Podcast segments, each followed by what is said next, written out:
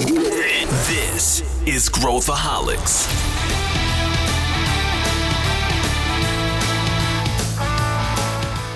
Olá, aqui é Pedro Weingärtner, sou o CEO da ACE e esse é Growthaholics, o podcast para quem adora inovação e empreendedorismo. Se você curte e acompanha o Growthaholics, avalie o podcast com cinco estrelas pela plataforma de áudio que você utiliza.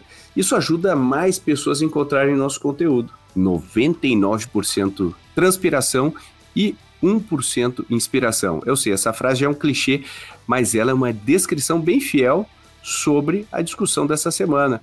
No episódio de hoje eu converso com o Leandro Piazza, que é co-founder da 49 Educação, e o Pedro Carneiro, que é sócio aqui da Ace Ventures, sobre ser empreendedor. Todas as pessoas conseguem empreender, a gente nasce empreendedor ou a gente aprende a ser? É uma questão de talento, de perfil, habilidades específicas, enfim, o que torna uma pessoa uma empreendedora ou uma empreendedora? Vem com a gente descobrir essa resposta. Estou aqui com duas figuras aí que rodam este mundo empreendedor brasileiro, interagem com empreendedores e empreendedoras o dia inteiro e vão ajudar a gente a responder esta pergunta do episódio. Então, eu queria dar as boas-vindas para o Leandro Piazza. Tudo bem, Leandro? Leandro, que é founder da 49 Educação, parceiro nosso aí de longa data e dando boas-vindas aí a você no Growthaholics. Tudo bem, Leandro? Fala, Pedro. Tava ansioso quando que eu ia estar tá aqui batendo esse papo. Acompanhe o Growthaholics. Aliás, cara, Growthaholics é benchmarking aqui no, no quadro de benchmarks da 49 Educação. A gente admira pra caramba a qualidade do conteúdo, a competência que vocês têm aí de estarem nesse desafio de formar empreendedores. Acho que o Growthaholics tem tudo a ver com a temática do nosso papo de hoje, então, obrigado por estar aqui, Pedro e Pedro. É isso aí, é isso aí. É a nossa missão, nosso propósito. Acho que isso que nos une, né, Leandro? O fato da gente acreditar nas mesmas coisas. E falando em acreditar nas mesmas coisas, boas-vindas àquele que já é um veterano, que tem uma câmera tão avançada, fica dando close nele, volta. É um negócio maravilhoso aqui para quem está só nos ouvindo, não vê a tecnologia que o, que o Pedro tem aí. Pedro Carneiro, seja bem-vindo novamente à sua casa, Growthaholics. Muito obrigado, Pedro. Obrigado também, Leandro, por estar aqui com a gente. É um tema muito bacana para a gente abordar hoje.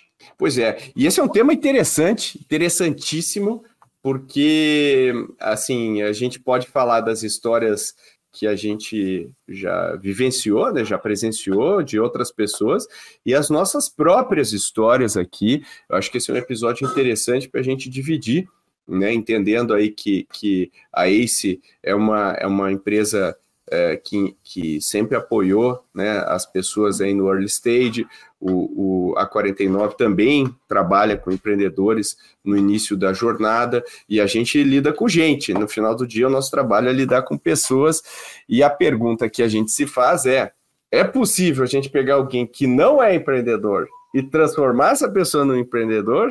Ou né? Como que funciona este processo? Vou, vou largar aqui para o nosso convidado, vou largar aqui para o Leandro responder. Leandro, qual que é a sua visão, cara? É possível ou não é possível? Ou, ou você tem que ter uma matéria-prima? Qual que é o teu aprendizado aí? Pô, eu sempre digo que as boas respostas são respostas rápidas e eu vou me trair. 1848, Vale do Silício era um território mexicano, tinham 3 mil mexicanos na, na Califórnia, né? nem se falava em Vale do Silício. 1848, Estados Unidos tomou a terra para eles e saiu de 3 mil mexicanos para 30 mil americanos. Chegaram numa terra que não tinha nada. O que, eles precisaram? Precisaram desenvolver a Califórnia. O que acontece é que em 1849 chegam pessoas na Califórnia, um ano depois é, dos Estados Unidos ter tomado as terras em 1848, e essas pessoas identificam necessidades. Quando se identifica a necessidade, o que, que você faz? No modelo lá de mentalidade de quem estava lá, mexicano, sei lá, pedia, tinha como é que o governo agora americano vai nos dar assistência? E na verdade isso não aconteceu nas histórias do Velho Oeste. Quem protagonizou a Califórnia e o Vale do Silício que a gente viu hoje foram pessoas que chegaram em 1849 lá para suprir demandas. E eles tiveram que desenvolver competências empreendedoras para desenvolver essas demandas. Eu, a minha, a minha, eu acho que essa resposta ela vai demorar o papo inteiro para a gente chegar numa conclusão, mas a minha primeira resposta é, cara, o empreendedor ele está sempre se desenvolvendo, ele nunca está pronto, ele está sempre em beta. E foi o que eles fizeram. O Vale do Silício, que hoje é a meca aqui do, do nosso mundo de venture capital, de startups, ele tem em suas origens a força empreendedora dos caras que chegaram para identificar demandas e construir uma sociedade que era só baseada no garimpo e nos filmes de Velho Oeste que a gente vê até hoje. E tanta riqueza que se produziu lá é, é dessa época, é, é, dessa época, 1849, o Levi's, que a gente chama de leves, fala, cara, precisa de um tecido leve e resistente para o garimpo. Então, a faísca empreendedora vem, mas as competências empreendedoras se desenvolvem ao longo de uma vida toda. Interessante, eu gostei dessa, dessa. Eu adoro esses exemplos históricos, né? Eu acho que daria para a gente aplicar em vários contextos nessa mesma lógica. É, você, Pedro, no, no, qual que é a tua visão? Assim, no nível. Acho que é o que o Leandro falou, né? É possível aprender as competências, aí desenvolver as competências empreendedoras. E, mas existe uma matéria-prima básica que a gente precisa ter? É, eu, eu, vou tentar fazer o contrário do, do Leandro. De, a, a, sua primeira pergunta foi: será que a gente consegue pegar uma pessoa e transformá-la num empreendedor? Não, a gente não pode fazer isso. Só que, será que a pessoa consegue fazer isso com ela mesma? Ah, sim. Porque a transformação do empreendedor né, ela é muito mais uma questão de mindset, de comportamento e de atitude em relação ao que está no, no, ambiente externo. E isso é uma coisa que, não sei da tua experiência, tá, Pedro, mas eu nunca vi ninguém conseguir incutir isso no terceiro. Isso não acontece. Eu não consigo transformar você num empreendedor, mas eu consigo te ajudar caso você esteja na tua jornada de se transformar em empreendedor. Por quê? Na minha cabeça, né? E isso é uma coisa que você fala muito. Empreender é muito parecido com você ser um atleta e um esportista de elite. Ninguém consegue fazer outra pessoa chegar nesse nível de performance por causa do comprometimento exigido, a disciplina exigida e os sacrifícios exigidos, né? A gente todas as vezes que a gente fala com grandes empreendedores e você pergunta, você faria tudo de novo, cara? Olha, eu acho que não, porque eu não imaginava o tamanho do sacrifício necessário. Então você não consegue imbuir isso em outra pessoa. Eu não consigo fazer uma outra pessoa entregar a vida dela nesse nível de, de complexidade. Mas se ela tiver isso dentro dela e ela quiser mudar, aí eu não só acho que é possível, como é necessário. Ninguém nasce empreendedor. Tudo bem, tem gente que tem mais talento, tem gente que tem mais é, algumas facilidades para poder falar e se relacionar por causa do networking, ou tem uma cabeça muito voltada para um produto que é mega necessário, ou pensa em modelos de negócio, ou o cara é, sei lá, um, um, um cérebro em AI agora, ou em blockchain, que está tá na hype. Mas isso não é, não é suficiente para ele ser empreendedor. Todas as outras coisas ele vai precisar construir. Então não tem ninguém que teve sucesso na jornada empreendedora que não teve que fazer essa etapa de desenvolvimento é, é, constante e consciente. O cara precisa saber no que ele é fraco e como ele vai melhorar e fazer isso de forma consciente, senão ele não chega lá. Eu, eu acho super interessante pensar nisso, até o, o exemplo do Leandro, né? Uh, né? A questão cultural uh, dos colonizadores, né? Ou, ou dos, né? Quem estava trocando, né, entre aspas, a segurança da, pelo novo, né, pelo, né, a, existia uma, uma, uma seleção adversa em relação ao perfil das pessoas ali, né, uh, e a minha pergunta para vocês é se a gente puder definir aquelas características do miolo do miolo empreendedor. Pedro falou de mindset e tal, mas se a gente conseguir ser bem específico nesse miolo empreendedor, né, quando a gente fala do que que faz, a matéria-prima necessária para construir uh, um, um, esse comportamento e, e, e, tudo mais, né? Uh, o que seria, Leandro? Que, qual, qual que seria? Tem a ver com autorresponsabilidade, tem a ver com tomar risco, tem a ver com, com não se dobrar a opinião de terceiros. Qual, qual que, quais são as coisas que, que, que precisa de básico, né? Na, na base da pirâmide? Hoje a gente vê um ecossistema pronto no Brasil e mais pronto ainda lá no, no Vale do Silício, ajudando o empreendedor. mas vou, vou, vou resgatar um, para te responder, vou resgatar algo importante. Em algum momento, pós-guerra, a ONU fez uma pesquisa com países em desenvolvimento e ela identificou que o mecanismo de desenvolvimento de um país pós-guerra seria investir em empreendedores. E para isso ela precisaria formar competências empreendedores. É com base nessa metodologia da ONU que chega no Brasil o Empretec. Empretec, é, muita gente que está nos ouvindo já fez, para quem não conhece, é, é um treinamento de comportamentos empresariais antigo, é um treinamento antigo, porém o comportamento empreendedor ele é perene, ele é perene. E, e lá no Empretec, a metodologia da ONU trata do locus de controle interno. O que é o locus de controle interno? É a capacidade do indivíduo entender que são as suas tomadas de decisão, são as suas atitudes que vão implicar nos seus resultados. E aí eu acho que combina muito com o que o Carneiro falou aqui. Cara, eu preciso que o, que o elemento empreendedor venha. A gente pode instrumentalizar, a gente pode trabalhar o empreendedor, mas o cara tem que decidir ser empreendedor. E a hora que o cara decide ser empreendedor, ele decide a ter um locus de controle interno. Ele decide que a partir daquele momento, o resultado positivo ou negativo do, do empreendimento dele não vai depender do governo, não vai depender da condição do colaborador, não vai é, depender de ter, do fornecedor que atrasa ou não. Mas ele tem que protagonizar. Cara, e aí a gente tem N histórias, assim, né? A gente tem histórias de startups que passaram aqui na base que, cara, que o, o fornecedor não entregou o transacional lá marketplace, o cara botou a mercadoria no carro e foi fazer entrega em outro estado, saiu meia-noite, chegou seis da manhã em outro estado. Então, cara, são, são N características, são N exemplos de que quando você decide que o resultado do teu empreendimento se dá única e exclusivamente pelas suas atitudes, pelo seu comprometimento e, naturalmente, pelas relações que você construir ao redor desse empreendimento, você está no drive aí de ser um bom empreendedor. O que, que, você diria, Pedro, em cima disso?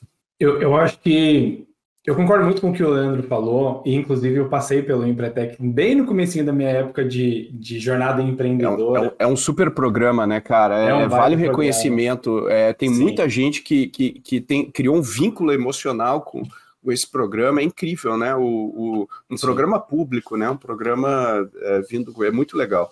E realmente tem, tem um impacto profundo nas pessoas que são a base né, dos, dos negócios. Mas é, tentando resumir aqui em três coisas, né? Que a gente tem empreendedores de todos os setores possíveis, todas as tecnologias possíveis, e a gente sempre faz esse exercício, né, Pedro, de olhar para quem está dando certo e tentar extrair um pouco das coisas que são mais frequentes, assim. E eu acho que dá para extrair três coisas principais que servem para qualquer coisa na vida, mas quando você é empreendedor, elas são muito necessárias. A, primeira é um nível de exigência fora do comum consigo e com as coisas que você está fazendo todo mundo aqui já teve aquela experiência de você ser atendido, sei lá, naquele negócio de família ou naquela empresa gigante que não tem nenhum rosto, ninguém por trás, e você tem contato direto com um nível baixo de exigência das pessoas, isso significa um atendimento ruim. Você espera, sei lá, três horas na fila do banco, ou para tirar uma informação que as pessoas não sabem te dar, ou um sistema que nunca funciona, ou enfim, todo mundo já teve pelo menos uma, uma experiência disso. E o que mais me impactou quando eu, quando eu tenho essas experiências é como que a pessoa do outro lado, que está prestando esse serviço horrível, quando, como é que ela dorme à noite e ela sai feliz, dá 5 horas da tarde, ela, pô, tchau, beleza, porque ela tem um nível de exigência e um, um, um, um destaque emocional daquilo que está acontecendo. Eu só estou fazendo o meu trabalho. Isso não serve para empreendedor. Então tem que ser um nível de exigência alto com a entrega e o que o cliente precisa fazer isso muitas vezes chega em um momento que é um pouco saudável, né? Como o Leandro falou.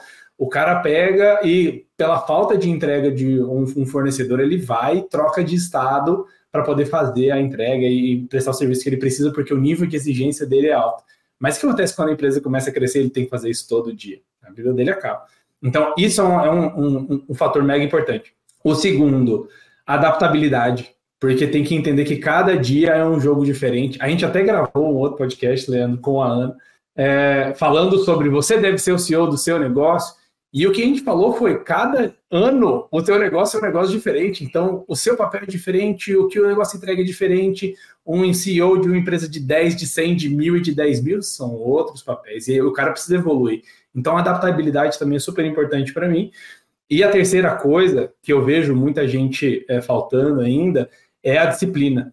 Porque se você tem alta adaptabilidade e alta exigência para as coisas que você precisa entregar, cada dia você vai estar correndo atrás de uma coisa e você nunca consegue chegar no nível de elite que a gente estava falando aqui, né, de atleta de elite, de né, esportista de elite, para poder entregar o que precisa ser feito. Né? O, Nubank não foi criado por um cara que criou o 20 aplicativos e, ah, by the way, um foi o, o Nubank.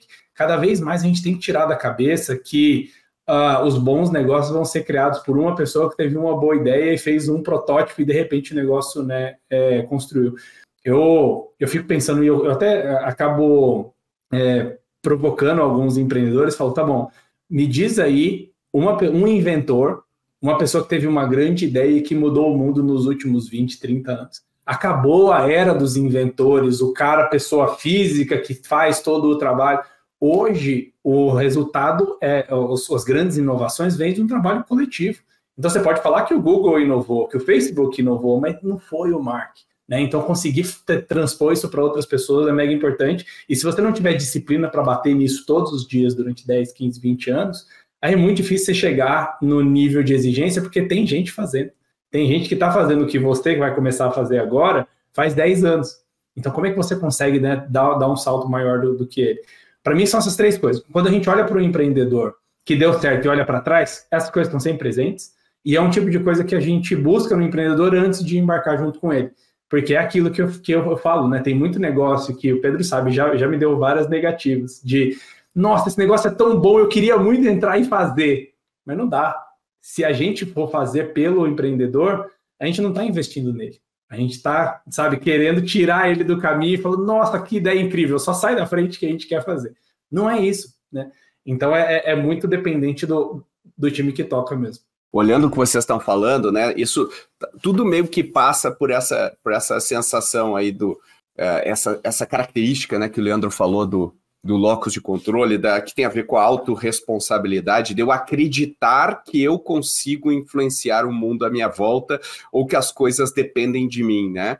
Muitas vezes até num nível uh, não, não, não racional, num nível né, desproporcionalmente fora da realidade. É, e eu, e eu gosto de.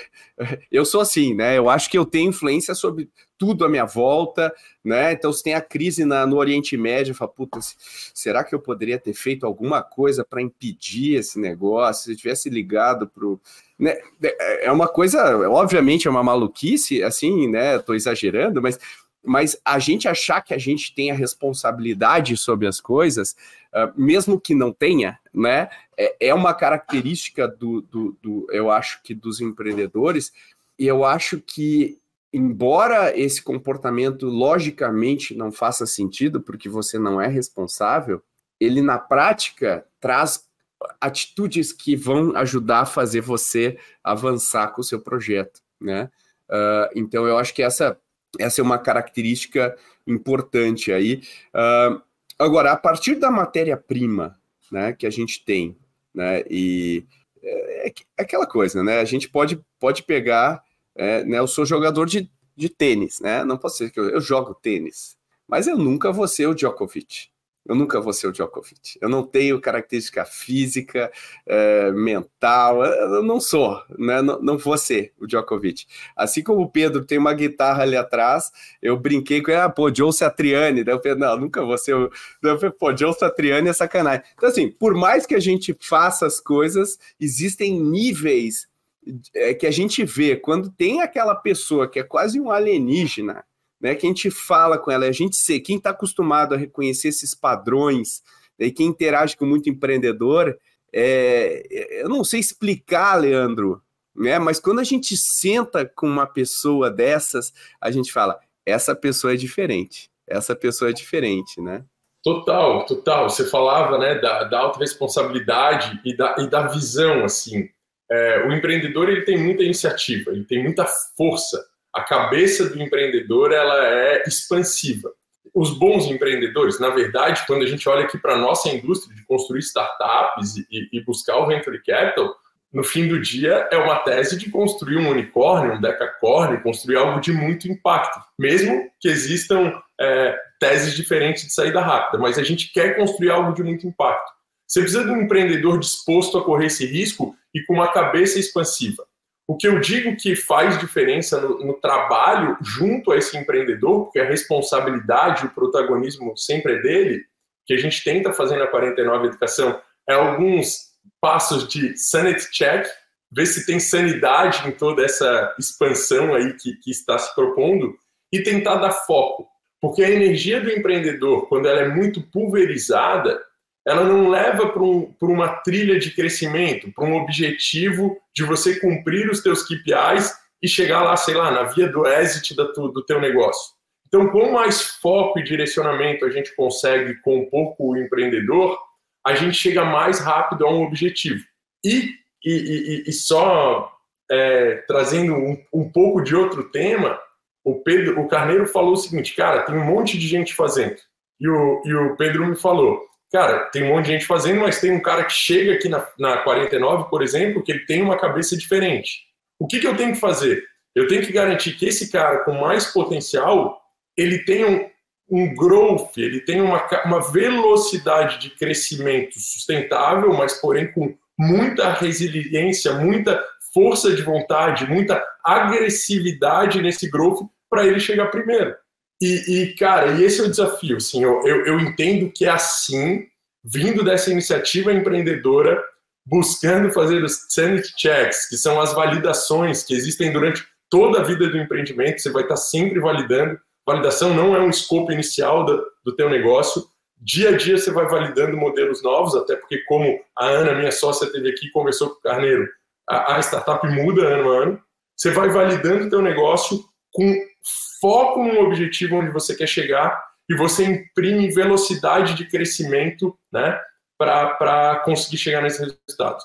Acho que assim, um bom, um, um potencial empreendedor constrói um baita de um negócio que, que vai ser satisfatório o resultado para ele e para todo o ecossistema envolvido com ele.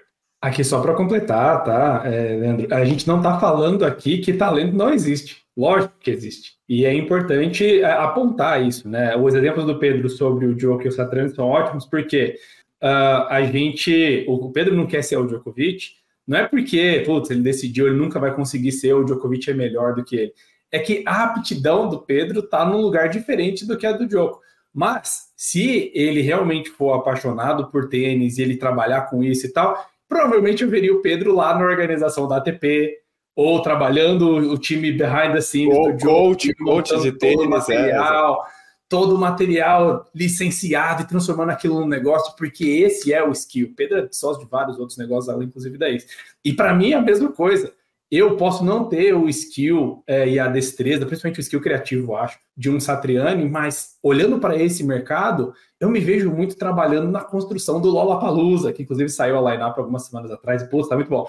Uh, então, assim, é, o, uma coisa mega importante também para o empreendedor é o empreendedor, muitas vezes, por causa da alta exigência consigo mesmo, ele sempre vai falar: eu não tenho nenhum talento, eu não sou bom o suficiente nas coisas que eu estou me propondo a fazer. E, enfim, é um, um trade-off de você ser exigente consigo mesmo.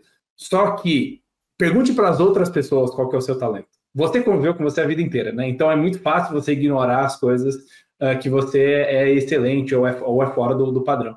Mas quando você começa a falar com as pessoas ao seu lado, você começa a ganhar um autoconhecimento, falando, ah, caramba, todo mundo diz que eu sou especial nisso, que eu sou alienígena naquilo, que eu pareço com tal pessoa. E aí isso te ajuda você a entender qual que é a tua aptidão para que você consiga colocar é, isso de, de acordo com, com o que você precisa. Então, quando você pega um Hamilton da vida, ou um Joe, um cara desse, significa que tem uma dose grande, além dessas três coisas que eu falei, né? Adaptabilidade, exigência e disciplina, todas essas três coisas, pensa nessas pessoas que a gente está lidando. Existe um cara desse sem essas três coisas? Não existe, é impossível. E a última coisa é, isso tem que estar tá casado com a aptidão natural dele. E para ele conseguir casar a atividade dele com essa aptidão, ele precisa se autoconhecer. Tem muito empreendedor que quando é, é, é bom ser adaptável, mas você precisa conhecer aonde você nada melhor para construir a empresa ao redor disso, para você trazer os sócios que sejam complementares A gente já viu muito, né, Pedro? Aqueles, aquela empresa que o sócio é copy-paste, copy-paste, copy-paste. Ah, o cara é do Stanford, Stanford, Stanford, Stanford, é, Computer Science, Computer Science. Caramba, o que, que vai vender esse negócio? Ah, então, ele precisa entender onde está a aptidão e casar isso com, com o negócio, né? Então, to, toda vez que você, empreendedor que está ouvindo a gente, né, olhar para a tua referência, para o teu benchmark, olha se não tem essas três coisas, lógico que tem.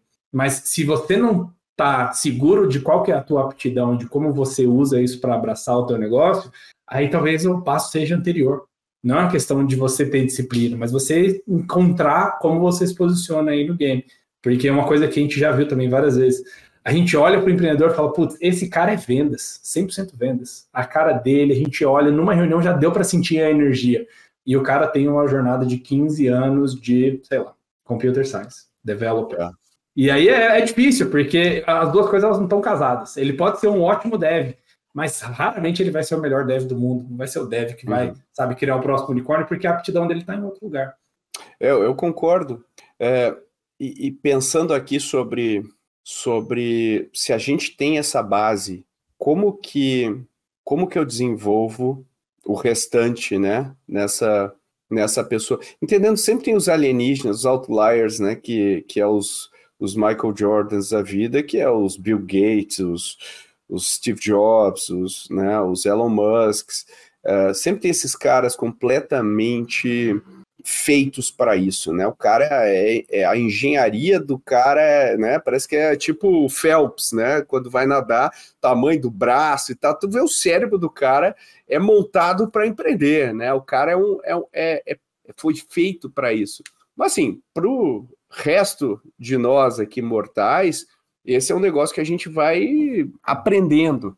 E, e aí, uma coisa que eu, que eu aprendi, eu acho que vocês vão concordar comigo, é que por mais que a gente tente uh, ensinar teoricamente o que significa empreender para as pessoas, né?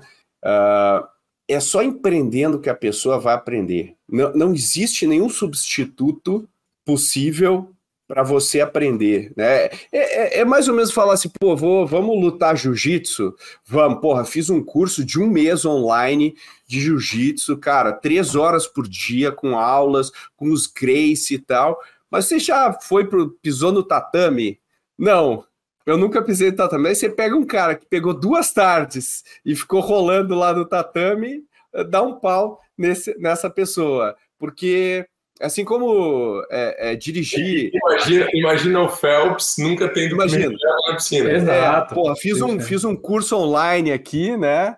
Uh, de natação. E é que é assim, eu já sei como é que o meu braço tem que entrar na água, como eu respiro, já vi tudo, né? Já comprei esse infoproduto como nadar, mas eu nunca pisei, nunca entrei numa piscina.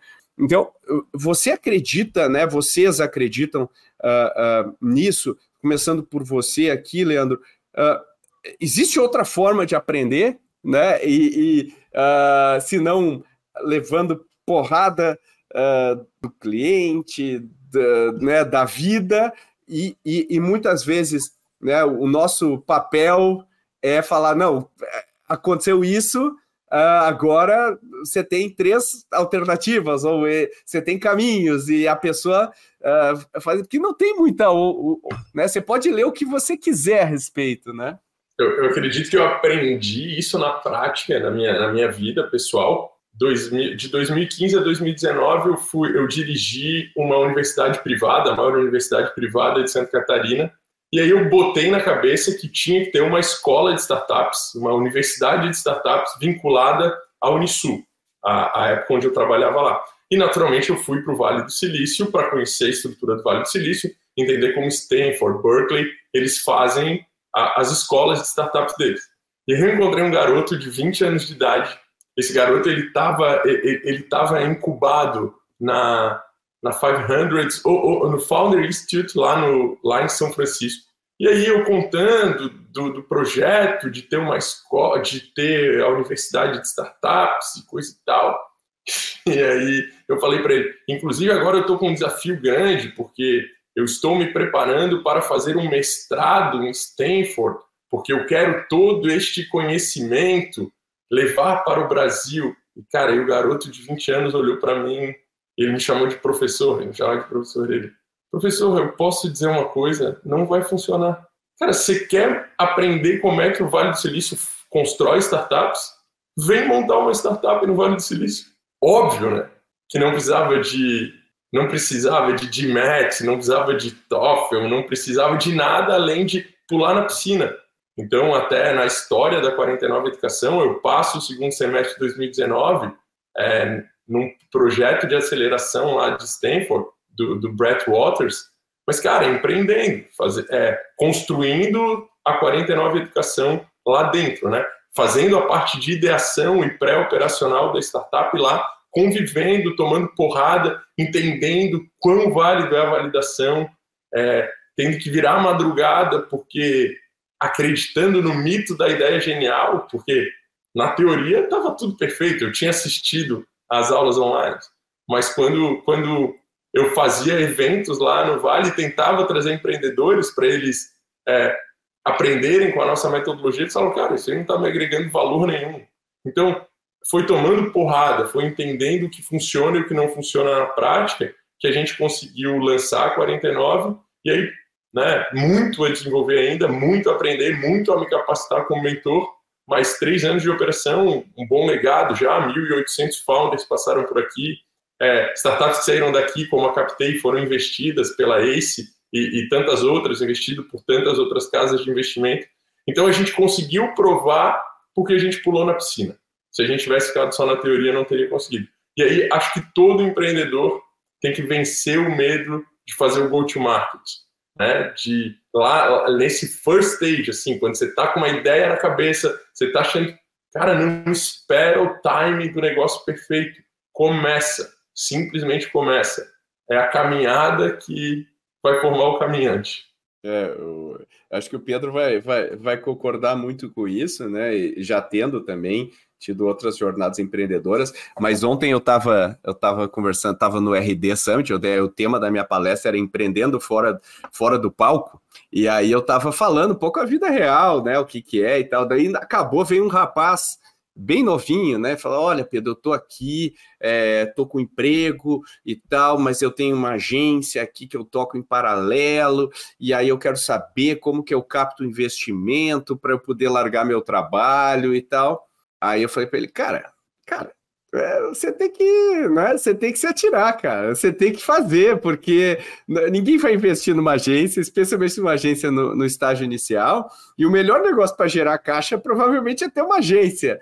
Então, se você tivesse full time nisso, você, se você tem dois clientes, você teria dez depois de um mês, né? Se você tiver. Aliás, você está aqui no RD, você tinha que estar tá achando cliente para sua agência, não ficar vendo a minha palestra, não. Aí o cara falou: porra, que porrada que porrada na cara que eu levei. Mas é, é, é, um pouco isso, né, Leandro? Do cara é, se atira, vem, vem para água, né? Vem para água. Cara, é, nesse, nesse, nesse perfil do garoto lá que está começando a agência, ou qualquer empreendedor, você pode ter 80 anos de idade, está nos ouvindo agora e querer começar a empreender. O, o papel da aceleradora, o papel, o papel dos nossos playbooks na 49, eles apenas orientam a sua iniciativa Começar agora é o segredo do bom empreendedor. É, mas é, eu concordo que a fonte é 100% prática. Muito difícil você usar a teoria para poder é, estruturar isso. Só que escolha a tua prática. Né? A gente estava usando alguns exemplos lá do jiu-jitsu. Ah, eu vou aprender a fazer jiu-jitsu, tudo bem. Com certeza rolar um tatame por uma tarde vale mais do que 30 horas de vídeo. Mas você não vai se inscrever numa competição de faixa preta porque você vai apanhar e você vai sair com, com um, talvez algumas lesões, mas com, com, uma cabeça falando, eu nunca mais vou fazer isso. Porque eu entrei no, num estágio muito não, não compatível para o que eu estou querendo. Mesma coisa, ah, eu vou entrar no automobilismo, tá bom, vou me inscrever ali para entrar na Fórmula 3. Cara, você vai bater a 300 km por hora e você, provavelmente você não vai sair vivo, não. Então, o processo de aprendizado, ele é prático, mas não é toda a prática que é a mesma. Vem empreendedor com a gente lá e que o cara tem uma experiência legal corporativa e o cara fala: Ah, legal, putz, vi a palestra do Pedro, ele falou que tem que fazer, quer saber, amanhã eu vou largar tudo, eu não tenho nenhum controle financeiro, mas vai dar certo, o importante é ter, sabe, força de vontade, essas três palavras que a gente ouve muito. E vamos nessa. Fala, cara, calma. Você precisa se programar e se planejar, porque senão você não vai conseguir executar isso em alta escala. Você está entrando na pista com o Hamilton, você vai ser atropelado, esquece. Então, a, a, minha experiência, por exemplo, empreendedora, antes de eu estar aqui na ACE, e antes até de eu ter tido a minha startup, que eu toquei por cinco anos até eu vender, no meu primeiro ano de faculdade, eu entrei na empresa júnior, depois virei presidente da empresa júnior, depois virei presidente da comissão dos eventos que a gente organizava na faculdade. E aí eu acabei conhecendo outros empreendedores. Então, é conseguir trabalhar nessas coisas de baixo valor agregado, mas a experiência é a mesma, né? Foi liderando 60 pessoas na empresa júnior que eu tive. Tem, de... tem que entregar, tem que. Né? Porra, tem que fazer, é, é, é, o mesmo ciclo, né? Só que se der merda, a minha vida não acaba ali. Ufa, ok. Eu tô, eu tô no, no Interlagos, mas no pedalinho, e tudo bem. Sabe, eu acho que é importante fazer essa graduação também, e os empreendedores raramente querem fazer isso porque isso toma tempo mas é muito pior do que ele ir para as cabeças com tudo e não conseguir entregar no nível que precisa. Né? Então, acho que essa, essa ponta é mega importante. Volta para o autoconhecimento. Você precisa saber qual é o nível que você está. Se é faixa branca, ou se é faixa amarela, ou se é faixa preta. E aí você consegue entrar na tua prática de acordo. E esse é um dos papéis também das aceleradoras, dos investidores. Falou, calma aí, bicho. Você está na faixa branca ainda. Não adianta. E a gente, como tem o Cortex, né? É, muita gente que trabalha no B2B, que vende para enterprise, fala: não, me conecta, porque eu vou vender aqui para o Google. Você não vai porque hoje você não está pronto. Se eu te conectar com o Google, eu vou queimar você lá na frente. Então, para.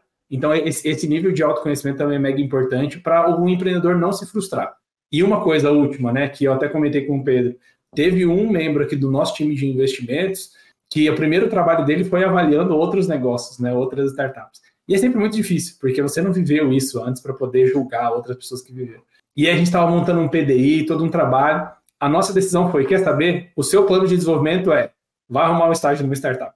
Você vai trabalhar três dias por semana aqui, dois dias por semana no negócio da vida real, para você entender o que é cliente reclamando, entrega para fazer, o caixa terminando. E isso mudou completamente a cabeça dele. Ou seja, eu coloquei ele numa experiência empreendedora de baixo risco, porque se ele fosse largar tudo com 21 anos para empreender, provavelmente o impacto na vida dele ia ser bem pior.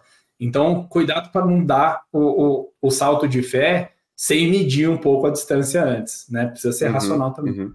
É, eu, eu costumo dizer, né, que a probabilidade do seu negócio dar certo como empreendedor não é super alta. Mas a probabilidade de você dar certo como empreendedor é diferente da probabilidade do seu negócio. Porque Com você certeza. vai ter uma jornada, você não vai ter um negócio. Você vai ter, você vai aprender, você vai fazer outro, você vai aprender. Então, eu acho que quanto antes você, que nem o Leandro falou, o momento é agora, né? A questão que o Pedro falou é como e no que, né? Ajuda muito a gente entender onde, onde se atirar, né? Em que lugar da piscina me atirar e que tipo de piscina eu devo, eu devo entrar. E aí, já está sabendo da novidade? As vendas para o ACE Summit 2024 estão abertas. O ACE Summit é o um evento para quem empreende, quem investe, quem revoluciona o mundo corporativo. Em 2023, reunimos referências como a Carla Marques, VP da CIMED, o Theo Orozco, que é o CEO da Exact Sales, o Eric Asher, que é founder da Mona X. Spoiler, temos mais grandes nomes vindo em 2024 e no dia 27 de julho de 2024, coloca na agenda, a gente tem um encontro marcado no Centro de Convenções Frei Caneca, em São Paulo. Se você entrar agora em acesummit.com.br, você garante o seu ingresso. E vai rápido antes que esse microlote que a gente está lançando se esgote. Eu te espero lá e a gente vai se ver ao vivo em 2024. É, eu queria também abordar com vocês uh, e acho que o Leandro talvez vivencie isso muito, que hoje a gente tem uma falsa uh, ilusão, uma ilusão de que basta eu seguir esse monte de metodologia que tem disponível no mercado que está tudo resolvido, né? Uh, tem muito livro, ó, você tem que, para você vender, você pega e lê o Receita Previsível, para você não sei o quê, e aí os caras saem meio que, é isso que eu preciso fazer, ou pior ainda, o cara vê esses infoprodutores, lançamentos, não sei o quê, e acha que é, é isso que é empreender. Uh, e a minha maior escola de empreendedorismo foi ler biografias de empreendedores e biografias de negócios. E o que eu aprendi é que não existe uma história igual a outra. Né? Tem um cara que começou por aqui, outro cara começou ali, ou um cara que foi com um mercado competitivo, outro cara foi. Não tem uma história. Então, a, a vida real contraria essa coisa da gente ser xiita com a metodologia. No entanto, tem um valor da gente ensinar um framework para o cara dar os primeiros passos, né? Para começar a ir do lugar. Como equilibrar isso, Leandro, e como combater um pouco, talvez, essa ilusão de que está meio que tudo resolvido ali, né, no livro? Show, pô, assim, é, é muito importante a gente trazer esse tema e, e, a gente vive um momento de mercado, vou retomar isso que é importante, assim, tem muito arrasta para cima e me segue na internet que vai dar tudo certo. E aí eu, e aí eu concordo com o Carneiro, esse, esse salto sem paraquedas, ele nunca pode ser dado. E você, agora, você não precisa ter também o paraquedas 100% pronto, você escolhe um muro para pular e não pular dos céus. E aí você vai ganhando força e você vai, você vai avançando. É, no que, que eu acredito? Empreendedorismo é algo empírico. A gente vê empreendedores com diversas metodologias, diversos caminhos e cada um chega num resultado.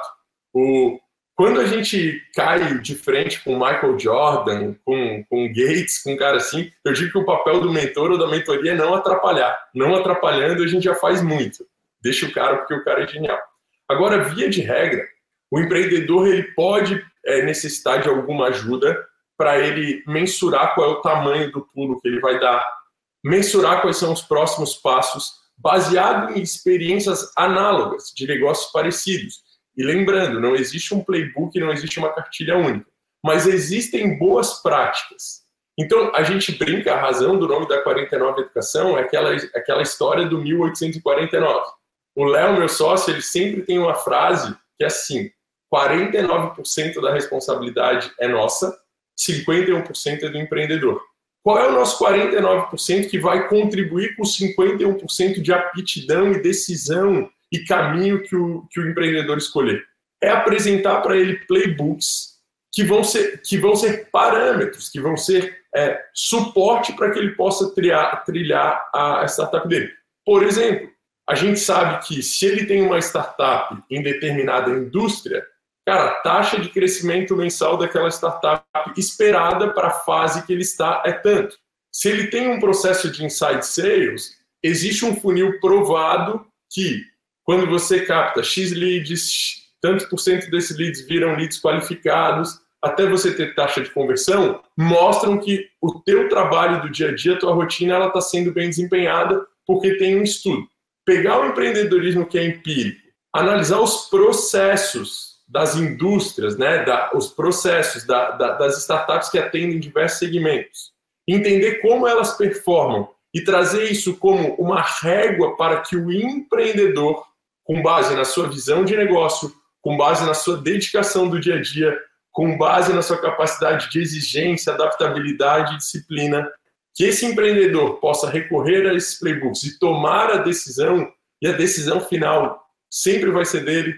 Não, a decisão final não pode ser delegada por um conselho, o dia que ele tiver estrutura para ter conselho, para um mentor, a hora que ele arrumar um mentor, para uma aceleração, quando ele estiver no processo de aceleração. Ele tendo capacidade de entender que a decisão final é dele, assim como os livros, as biografias foram importantes, né? os livros técnicos e as biografias, para que a gente, numa época antiga, constituísse o nosso perfil empreendedor, utilizar os playbooks das boas práticas de startups que existem hoje, as boas práticas de empreendimentos que existem hoje, são ferramentas importantes para essa composição.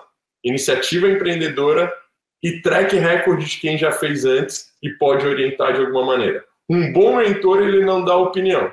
Um bom mentor, ele apresenta dados de situações análogas a que o empreendedor está vivendo.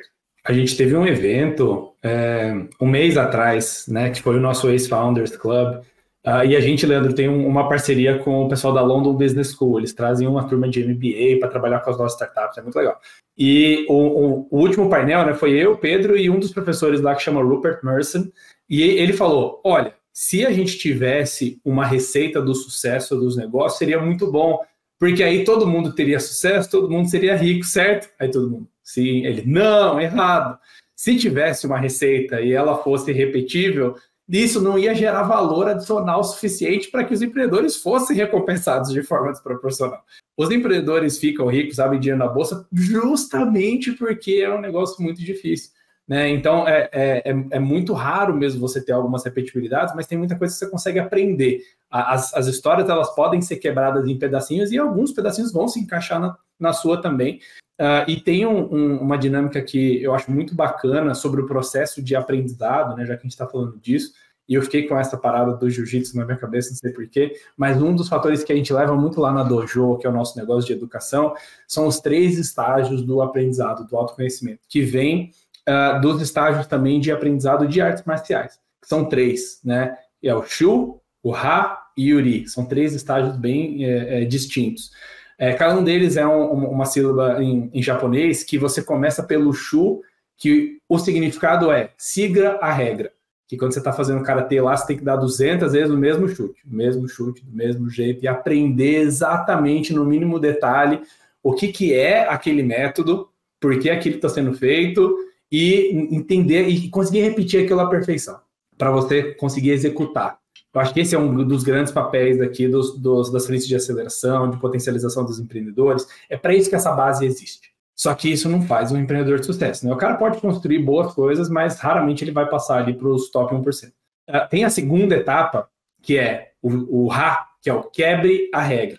Que agora que você já entende por que, que as metodologias foram feitas, como esse negócio está sendo construído, você começa a entender quando aquilo não se aplica.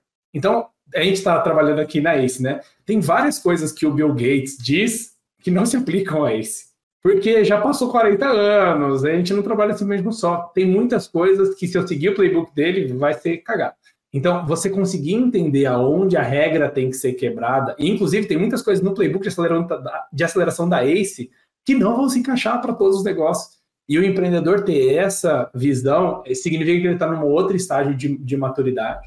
Né? E tem um terceiro, que é o RI, que é o crie a regra, seja a regra, que é você constrói e está internalizando o conhecimento já há tanto tempo que você constrói os seus próximos passos, mesmo que você não siga o roteiro, os seus próximos passos são tão baseados no que você aprendeu que aquilo virou parte da tua é, índole, né, do, do jeito de trabalhar, e naturalmente os seus próximos passos e a construção segue aqueles preceitos. Então o que a gente quer é que o empreendedor ele consiga se basear no que existe, né, nos cases de sucesso e etc. Entenda o que se aplica ou não se aplica na vida e na jornada dele, que eventualmente ele vai estar pensando lá na frente e quando ele der um próximo passo, esse passo já vai refletir os preceitos que a gente ensina na aceleração. Esse passo já vai refletir os preceitos do que ele viu nos materiais anteriores, né? E enfim, contando aqui em cinco minutos parece fácil, mas é isso que os orientais enxergam como uma jornada de uma vida inteira. Por isso que tem um cara que pratica jiu-jitsu faz 40 anos, 30 anos. E se você perguntar, ele não está lá ainda. Né? Então, eu acho que é, essa etapa de amadurecimento do empreendedor também é mega importante e é por isso que serve né, essas, esses materiais de base. Porque se a gente solta o empreendedor lá no mar aberto e fala, ó, vai nadar com os tubarões, e ele não tem essa base, ele está perdido, ele não sabe derivar e construir o trabalho a partir dali, sabe? Então precisa mesmo desse apoio de base, mas o empreendedor pode, não pode achar que é isso que precisa, né? Isso é para os primeiros 10%. É só para dar uma direção, mas como é. você falou, né? Mais da metade do trabalho é o empreendedor que faz, não tem jeito. Maravilhoso, Pedro. O que você falou foi muito, muito bom. E, e, me lembra, né? Se, se, a gente for, se a gente for, a gente pode fazer analogias com, a, com, com, vários lugares, né? Com a arte, com se pegasse, por exemplo, uh, cantores, né? É, é, artistas, pô, o Elvis uh, imitava os artistas, né? Do, do início da carreira, os Beatles imitavam os artistas lá, que se pegar as gravações de Hamburgo lá dos Beatles, está imitando os ídolos deles, né? O Raul Seixas é fazer, imitava o Elvis. Quer dizer, todos esses caras tinham uma referência, né? O Bob Marley não fazia reggae, né? Tocava rock and roll no início, porque eles pegam isso, eles aprendem e eles fazem essa essa transição que você falou. Me lembra de uma história do Picasso, né? Que Picasso, porra, estudou arte. Ele estava num, num eh, uma lenda aí, né? Diz que ele estava num lugar e o cara falou: pô, você, você faz só uns rabiscos, né? né? Artista bom é o Rembrandt, que faz o negócio. Daí ele fala: ah, é, então tá. Aí ele pegou e, e pintou e ficou um Rembrandt perfeito, né? O Picasso falou, tá aqui, ó. E os caras não conseguiam discernir se era um Rembrandt ou era outro cara, ou era uma cópia, de tão perfeito que ele pintou. Por quê? Porque ele passou do Rembrandt, né? Ele, ele, ele transcendeu e ele criou sua própria, seu próprio estilo, mas você tem que começar. Então, eu acho que é, é, uma, é uma ótima dica do porquê que existe. Então, assim, você tem a obrigação de saber todas, né? E talvez ter testado essas metodologias. Mas uma vez você entendendo o contexto e se faz sentido, você vai começar a criar a sua versão. Né? E provavelmente se o Bill Gates começasse uma nova empresa hoje, não seria com o mesmo método que ele usou lá atrás e seria muito mais rápido uh, e tudo mais, né? Então acho isso é, isso é muito legal. Para a gente encerrar aqui, infelizmente já estamos chegando no final do nosso episódio, é, eu queria pedir para vocês, tem muita gente aqui que uh, ou está no começo da jornada, uh, ou, ou que ou está no estágio daquele empreendedor que eu falei é, no, no, durante o episódio, que será que eu dou o salto, será que eu não dou? Queria que vocês dessem um recado para essas pessoas, uma dica, um conselho, depois de tudo que a gente falou aqui, como que eu né, dou o próximo, dou o próximo passo aqui, né? O que, que eu preciso fazer, o que, que, o que, que eu poderia fazer? Vamos começar aqui com o Leandro. O que, que você diria, Leandro? Ah, eu, eu, vou, eu vou ter que tomar o espaço aqui, brincar que está tudo sendo gravado e dizer, cara, vai ouvir o Growthaholics e fazer a 49 Educação. Mas, além disso, mais além disso, a gente vive num ecossistema hoje que ele, é, ele tem muita oportunidade. É muito mais fácil você... É, eu adorei o que o Carneiro falou. Você conhece a regra, você quebra a regra e depois você constrói a sua regra. Antigamente era muito mais difícil você conhecer a regra Antigamente era muito mais difícil você ter personalidade de quebrar a, a regra. E hoje em dia isso é facilitado por um ecossistema, um ambiente favorável ao empreendedorismo. Então, cara, existem muitos instrumentos, muitas plataformas, como a 49 e mas existe muita coisa disponível na tua cidade, no teu estado. Em, de repente você está em algum canto do Brasil que o ecossistema não é tão forte tem uma agência do Sebrae aí que vai te ajudar a dar o primeiro passo e depois você vai buscar em outros estados bons ecossistemas com muita gente bacana querendo dar o give back. Tem muito empreendedor que já passou, já fez a jornada, tem muita gente que passou pela ACE, que já vendeu a sua startup e hoje genuinamente quer retribuir todo o aprendizado que teve ajudando novos empreendedores. E você encontra essas pessoas que estão dispostas a, a te ajudar visitando eventos, tira, tirando a bunda da cadeira mesmo, assim, né? A gente escala os negócios de maneira online, mas a gente inicia as relações muito visitando no presencial. Não sei se eu lembro, ou se o Pedro lembra disso. Quando eu deixei de ser executivo lá e fui para o Vale do Silício e voltei para o Projeto da 49, eu cruzei o Pedro num evento ele não vai lembrar. Eu falei, cara, eu não vim te pedir dinheiro, porque eu vi 12. Primeiro eu estudei, eu fiquei assim, cara, 12 caras antes de mim passaram por ele, deram pitch e perguntaram como é que, como é que captava investimento. Eu falei assim, Pedro, eu não quero te pedir dinheiro, eu só quero te contar o que é um 49er. E eu contei essa história do Vale do Silício para ele. Eu resolvi, de uma maneira diferente, criar uma relação com ele, que ó, hoje a gente está aqui conversando. Verdade. É verdade, é verdade. Fez até aquela pergunta lá para mim, né? Por que você é um 49er, né? Então, é o, que, o que faz um 49er? Esse, esse espírito de, de empreender de um 49er. Essa é a minha dica. Se você está no início jornada, vai no ecossistema e começa relações saudáveis. Começa, começa aprendendo para depois passar a pedir. Boa, boa. Relações genuínas, né? Muito bom. E você, Pedro Carneiro, o que, que você diria? Não, acho que para o empreendedor que fica se perguntando se ele deveria começar a jornada empreendedora, a resposta é sempre sim. E ele tem que começar a perguntar por onde ele começa a jornada empreendedora. Eu não estava no meio da faculdade e falei, ah, vou levantar 10 milhões de dólares para construir o próximo unicórnio. Porque não era onde a minha jornada começava. E eu acho que o Leandro tem um ótimo exemplo também de por onde ele começou a jornada empreendedora. Também foi, foi por um caminho diferente, porque ele carregou uma bagagem, um histórico também diferente.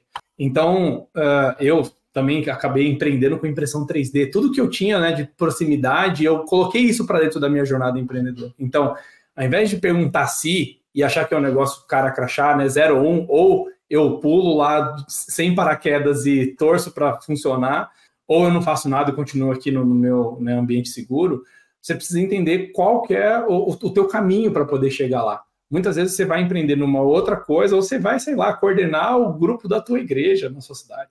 Isso também é uma jornada empreendedora, porque são skills que você vai transpondo, né, para outras coisas. Então, o empreendedor, ele sabe que ele está pronto porque ele já empilhou várias outras jornadas em cima.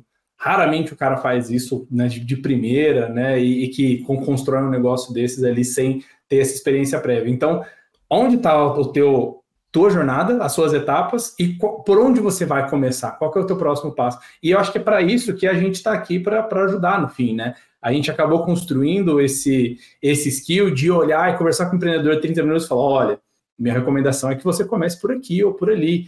E isso pode ter a ver com, ok, você está pronto para ser investido, ou não, você tem que começar em outros momentos, ou, ou tá em, entrar por, por outras janelas, né? Acho que essa é a parte importante. Não tem motivo para não fazer mas o que fazer é, é bem importante para você não quebrar a cara.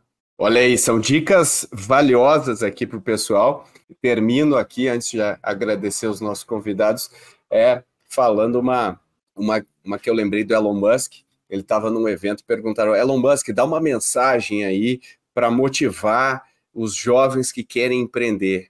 Aí o Elon Musk, naquele jeito autista dele, né, parou, respirou. Olha, se eles precisam de uma mensagem motivadora minha, eles não, não deveriam empreender. e eu acho que isso resume aqui. Se você está esperando, não, preciso motivar. Não, não. A questão que a gente está falando aqui é como. Como que você dá o próximo passo e, assim, se você precisa de motivação, você talvez esteja seguindo alguma moda e tal, e, tá, e, e empreender não vai ser uma jornada legal para você, e não precisa ser, tem tantas jornadas bacanas. Aliás, 99,9% das pessoas do mundo não optaram por essa jornada, né? É uma jornada fora da curva tradicional que as pessoas seguem, né? Então não, não precisa ter vergonha de não querer empreender. E com isso, eu quero agradecer imensamente aí o Leandro, né? Que venha mais vezes aí, Leandro, na, na, na casa é sua, né? Sempre é aqui. Obrigado pela parceria e, e, e, e valeu pela participação, foi muito legal. Acho que ajudou muita gente. Show, Pedro. Obrigado. Sou fã do trabalho, acompanho, como falei, fonte de inspiração, benchmark declarado aqui da 49. E a, a dica que eu dou para quem está nos ouvindo é ouçam os próximos episódios ou acompanhem tudo, porque faz diferença na jornada empreendedora. Obrigado pela oportunidade. Valeu. E Pedro Carneiro, gostei muito da sua da sua é, analogia aí, metáfora oriental da Dojo, que foi, acho que se encaixa muito bem para isso que a gente falou. Obrigado aí pela participação. Muito bom, obrigado pelo convite, obrigado também pela presença do Leandro. E quanto mais a gente fala de pessoas, né, a gente coloca o, o, o tópico do podcast é completamente diferente, mas é sempre pessoas, sempre pessoas. No final do Como dia. Como a gente ajuda as pessoas a se construírem, né? Muito louco. É isso aí, é isso aí. Legal. Pedro, para quem quiser mandar a sua startup, como faz para você? Pode mandar direto para mim, né? pedro.carneiro.goace.vc. Uh, também tem os nossos acessos nas redes sociais, temos a página do LinkedIn, temos também o nosso Instagram, que a gente posta todas as novidades chamadas por lá. E tem também o nosso site, aceventures.com.br. Lá com o seu nome, nome da empresa e um pitch deck, você já consegue entrar no nosso fluxo de investimento se tiver. Mas se você quiser só pegar feedback, pitaco e etc., também nossa caixa está aberta para poder ajudar a construir a sua jornada empreendedora. Boa, valeu galera! Se você gostou desse episódio, compartilhe com colegas nas redes sociais, amigos, amigas no WhatsApp e não esqueça de marcar arroba Ace Ventures. Se você quer ir além desse tema, eu recomendo o episódio 207, no qual falamos sobre aproveitar crises para transformá-las em oportunidades, algo que empreendedores fazem diariamente, e eu falo isso por experiência própria. Até o próximo episódio.